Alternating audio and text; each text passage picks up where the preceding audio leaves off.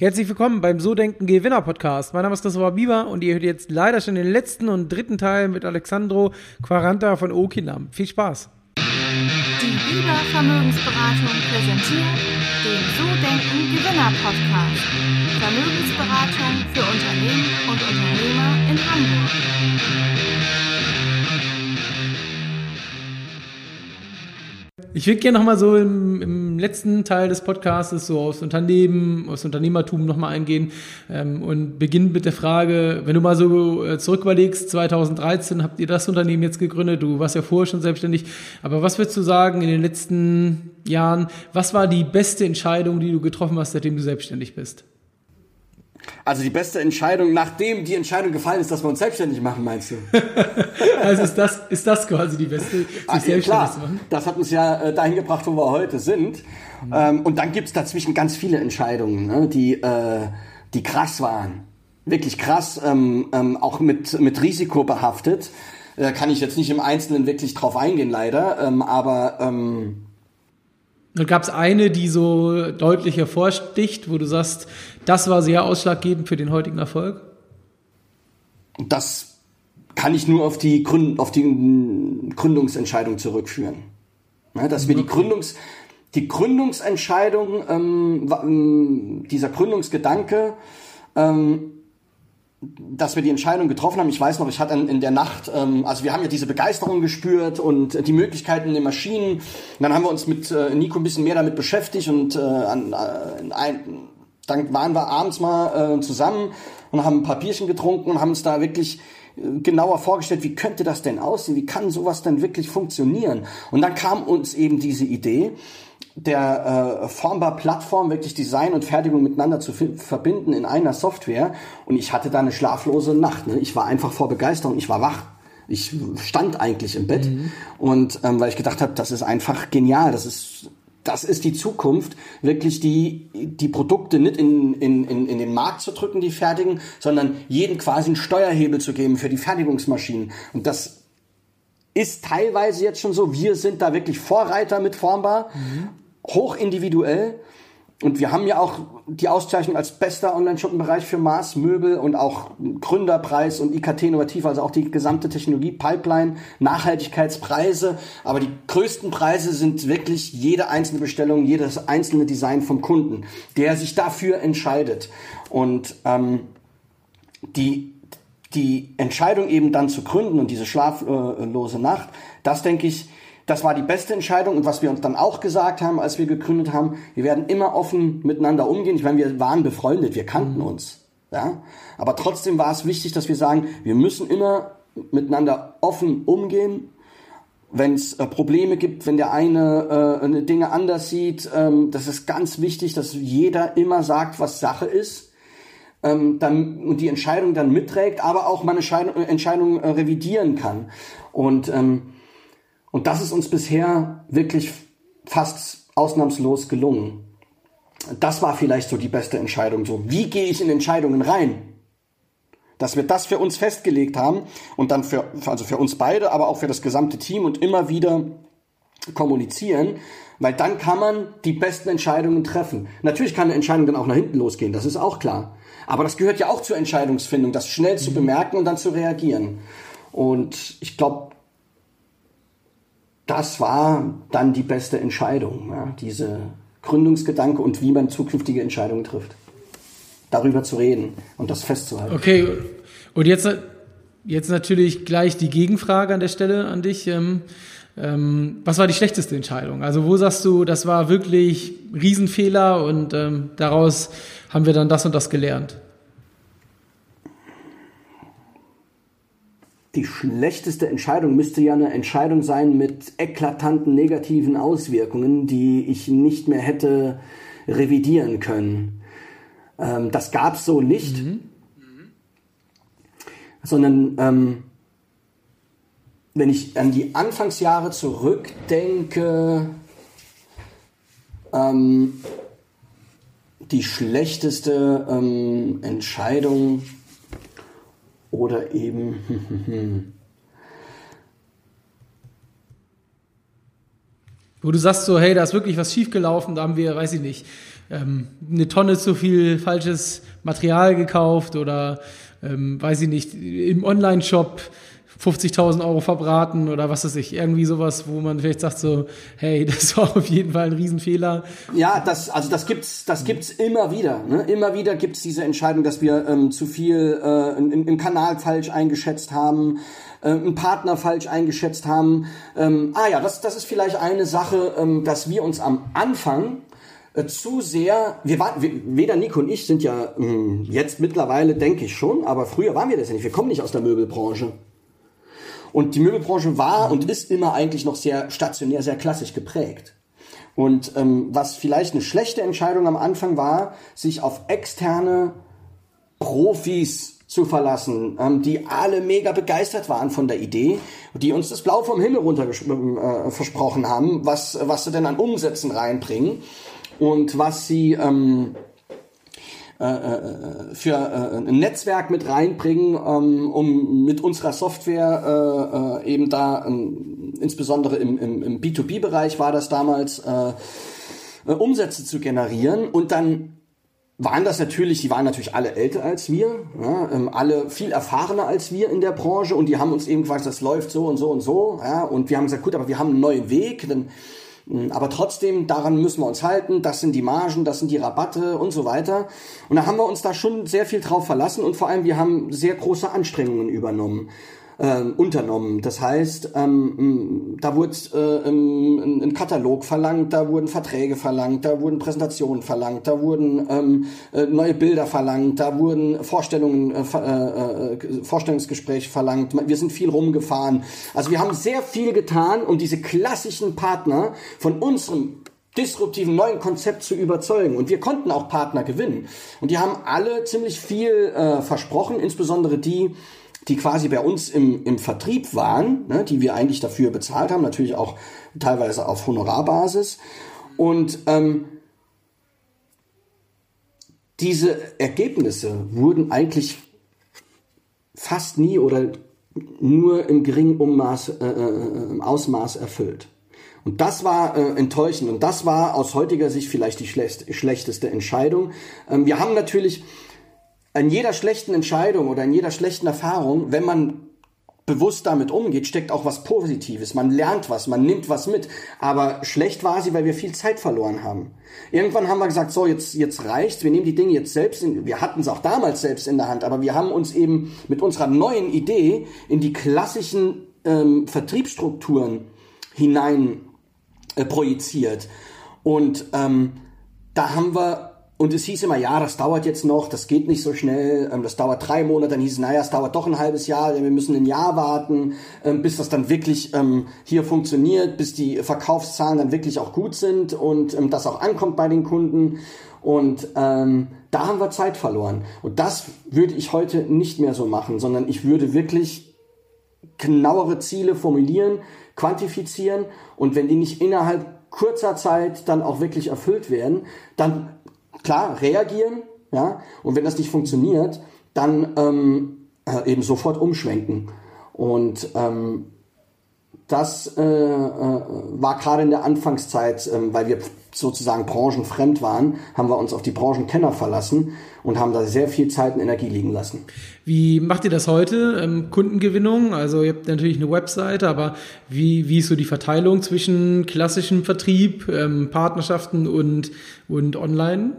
Also wir haben einen Direktvertrieb online, den haben wir aufgebaut über die letzten Jahre und äh, kennen den eben wirklich sehr gut haben den auch wirklich im Auge, genauso wie unsere Wettbewerber auch und mhm. ähm, müssen da täglich optimieren. Also das ist tägliche ähm, Fleißarbeit, aber auch immer wieder überdenken, hinterfragen ist hier einfach wichtig und ähm, die finanziellen Möglichkeiten dafür geben, auch neue Kanäle auszuprobieren, neue Dinge auszuprobieren, was Verrücktes auszuprobieren. Ähm, so machen wir das heute. Das heißt, wir haben es wirklich selbst in der Hand. Und wenn wir mit Partnern reden, ähm, dann ähm, ist es wirklich oft schon so, ähm, dass wir im, im ersten Gespräch versuchen, wirklich die konkreten Vorstellungen zu erfragen und auch unsere konkreten Vorstellungen geben. Ähm, da sind wir einfach viel schneller, wir kommen viel schneller auf den Punkt. Und das funktioniert ganz gut. Und wie generiert ihr Kunden? In erster Linie online oder wirklich über einen normalen Vertrieb? In erster Linie online. Okay, Alles fast hauptsächlich online, ne? über Performance-Kanäle, Social Media. Mhm. Und gab es denn auch so einen Tipping Point bei euch in der Firma, also so einen Punkt, wo es so exponentiell gewachsen ist, ähm, wo, wo das Wachstum stark war, oder ist das über die letzten ähm, sieben, acht Jahre kontinuierlich gewachsen? Also wir sind kontinuierlich gewachsen, aber letztes Jahr, 2020, sind wir extrem gewachsen. Das lag eben ähm, auch daran, dass ähm, wir viele Maßnahmen die wir geplant hatten, ähm, schon seit 2018, ähm, 2019 dann insbesondere, mhm. ähm, dann 2020 in die äh, in die Umsetzung kam ähm, in, in verschiedenen Bereichen, also das, was der Kunde sieht, das, was im Hintergrund passiert, das, was bei den Schreinern passiert, das hat den Prozess wirklich nochmal signifikant ähm, optimiert. Ähm, wir haben viel dazu gelernt, was ähm, eben die Darstellung auf der Seite ähm, angeht, haben uns da ähm, kontinuierlich optimiert, haben für uns eigene äh, Zahlen definiert, anhand, wir, anhand derer wir eben unsere Maßnahmen messen. Und ähm, es hat aber natürlich insbesondere was mit der Corona-Zeit zu tun. Auch die Leute waren zu Hause, ähm, hatten schon immer irgendwie vor, zu Hause was zu verändern. Ähm, aber ähm, ja, dann hat man ja manchmal was Besseres zu tun und jetzt verbringt man mhm. eben viel Zeit zu Hause und ähm, packt diese Dinge eben dann auch an und hat da keinen Bock auf irgendwie eine 0815-Lösung, sondern will es richtig machen, will was Geiles haben.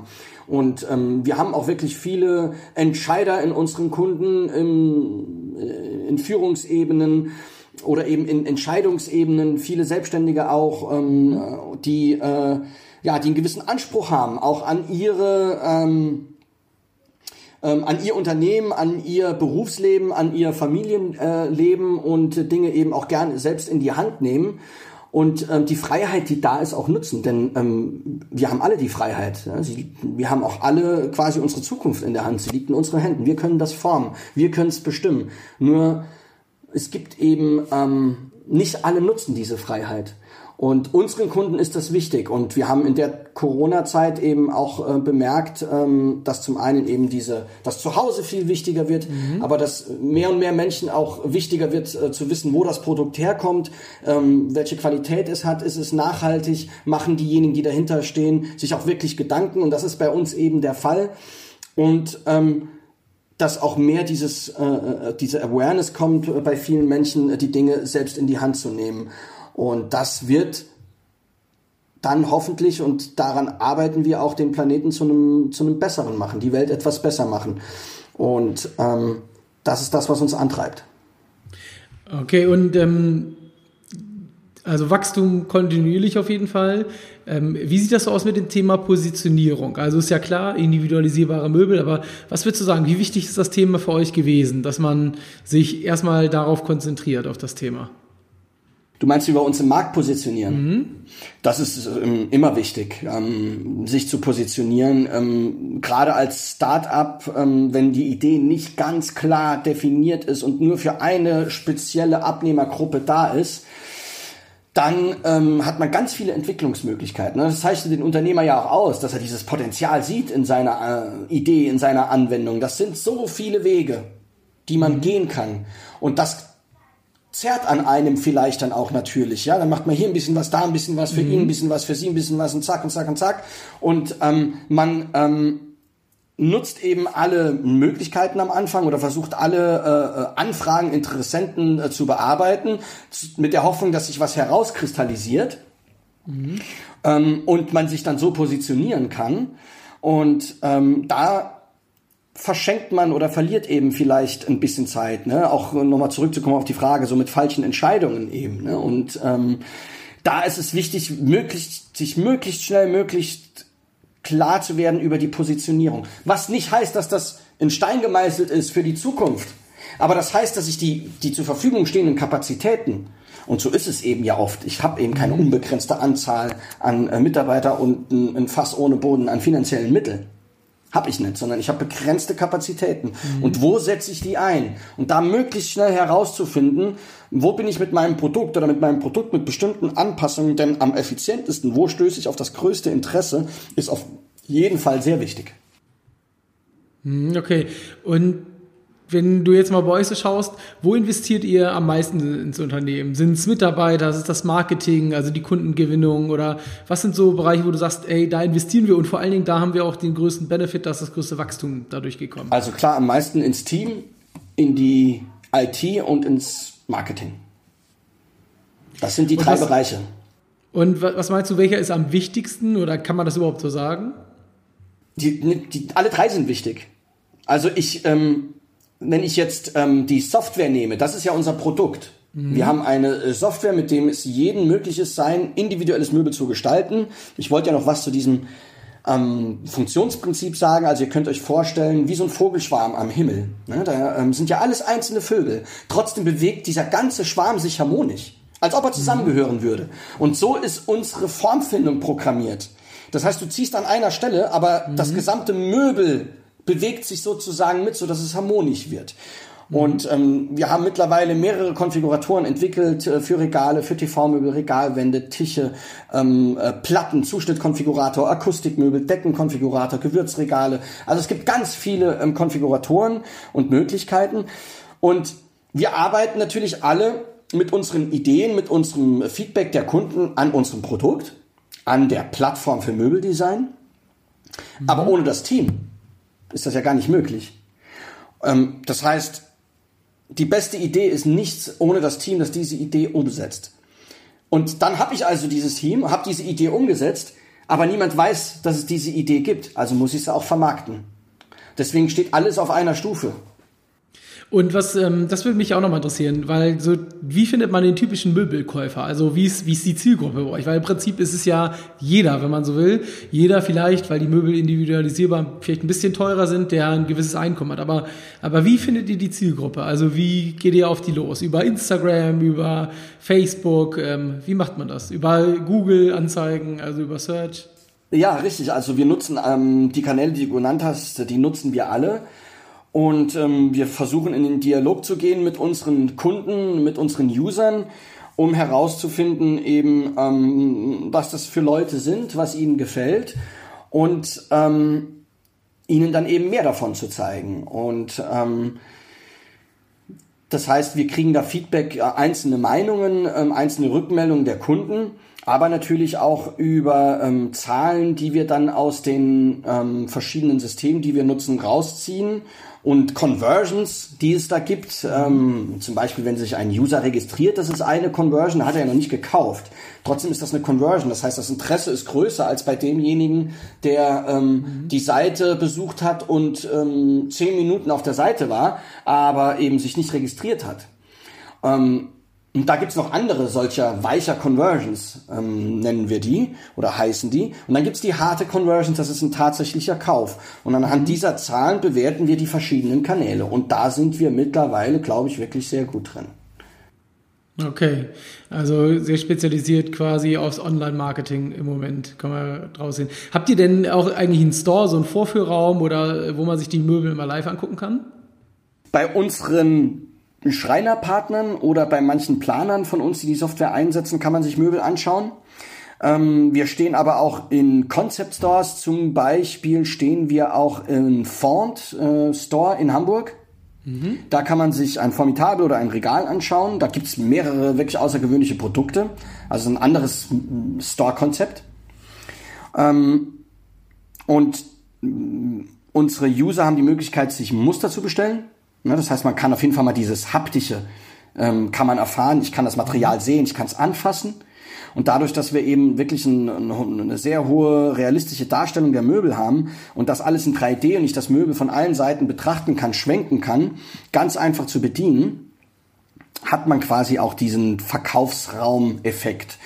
Ähm, trotzdem kommen immer wieder Nachfragen ähm, von Kunden, wo kann man sich das denn mal anschauen? Und ähm, da geben wir unsere Schreinerpartner weiter oder mhm. eben Planer, bei denen ein Möbel steht. Aber die meisten ähm, da wir eben keine ausgewiesene Geschäfte haben, entscheiden sich für formbar ähm, anhand der digitalen Möglichkeiten. Und habt ihr schon mal überlegt, so einen Store zu öffnen, sowas zu machen? Ja, ähm, also wir haben natürlich unser eigenes Büro als Showroom. Ne, da stehen Möbel von uns. Jetzt in der Pandemiezeit wird es halt gar nicht genutzt. Und ähm, da haben wir schon auch ähm, überlegt, das werden wir auch machen, dass wir das ausbauen. Hier unser eigenes, äh, unsere unser Headquarter ähm, ist ja mit Formbar-Möbeln schon eingerichtet, aber nicht nur. Und ähm, zum Beispiel, wir haben ja keine Bürostühle. Mhm, Gibt es genau. nicht bei Formbar, ähm, aber da haben wir Partner. Und ähm, da wollen wir, wenn wir uns jetzt vergrößern werden, ähm, wollen wir natürlich da mehr auch ähm, einsetzen von uns und wollen da auch noch den Showroom etwas größer machen, weil wir einfach auch Besuche von Partner haben und äh, Kunden gerade im deutschsprachigen Raum, ähm, den, den managen wir ja ähm, äh, über unsere Plattform, ähm, besuchen uns wirklich Kunden aus der ganzen Republik oder ähm, auch aus, äh, aus Österreich äh, zum Beispiel oder aus Luxemburg.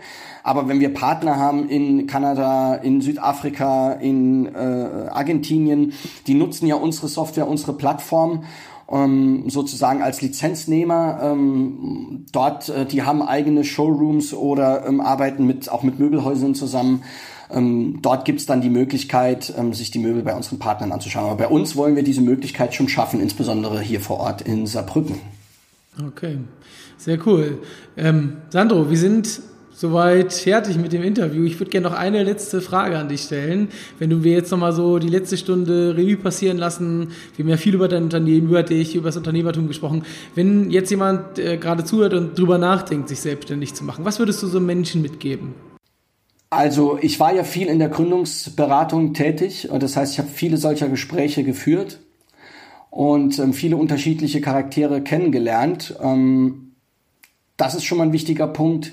Jeder kann und sollte sich vielleicht auch Gedanken machen darüber, ähm, ist die Selbstständigkeit was für mich? Ähm, ich glaube, was ich jedem mitgebe, ist, wenn er ähm, eine Idee hat und einen Gedanke hat, damit nicht im stillen Kämmerlein ähm, äh, sich zu beschäftigen und, äh, und dann quasi auf den großen Tag zu warten, damit ich damit dann live gehe, sondern mit möglichst vielen Leuten darüber rede.